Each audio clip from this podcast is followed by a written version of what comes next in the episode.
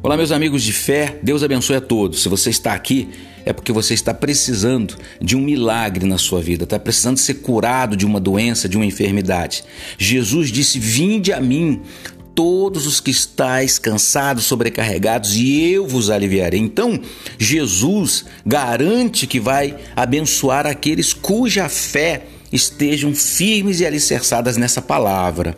Então, se você crê, você vai com a gente ficar sete dias em oração, ou você vai todos os dias colocar essa oração para um doente, para alguém que está na UTI de um hospital, para alguém que está enfermo no hospital, para que ele possa ouvir. Vai preparar também uma garrafinha com água porque a partir de agora, depois que nós orarmos, essa água vai ser a água que você vai beber ou a água que você vai dar para essa pessoa beber porque Deus vai fazer um milagre na vida daqueles que creem. Então, a partir de agora, você já vai ouvir a primeira mensagem e amanhã e durante os outros seis dias você vai então ouvir novas mensagens e participar da oração.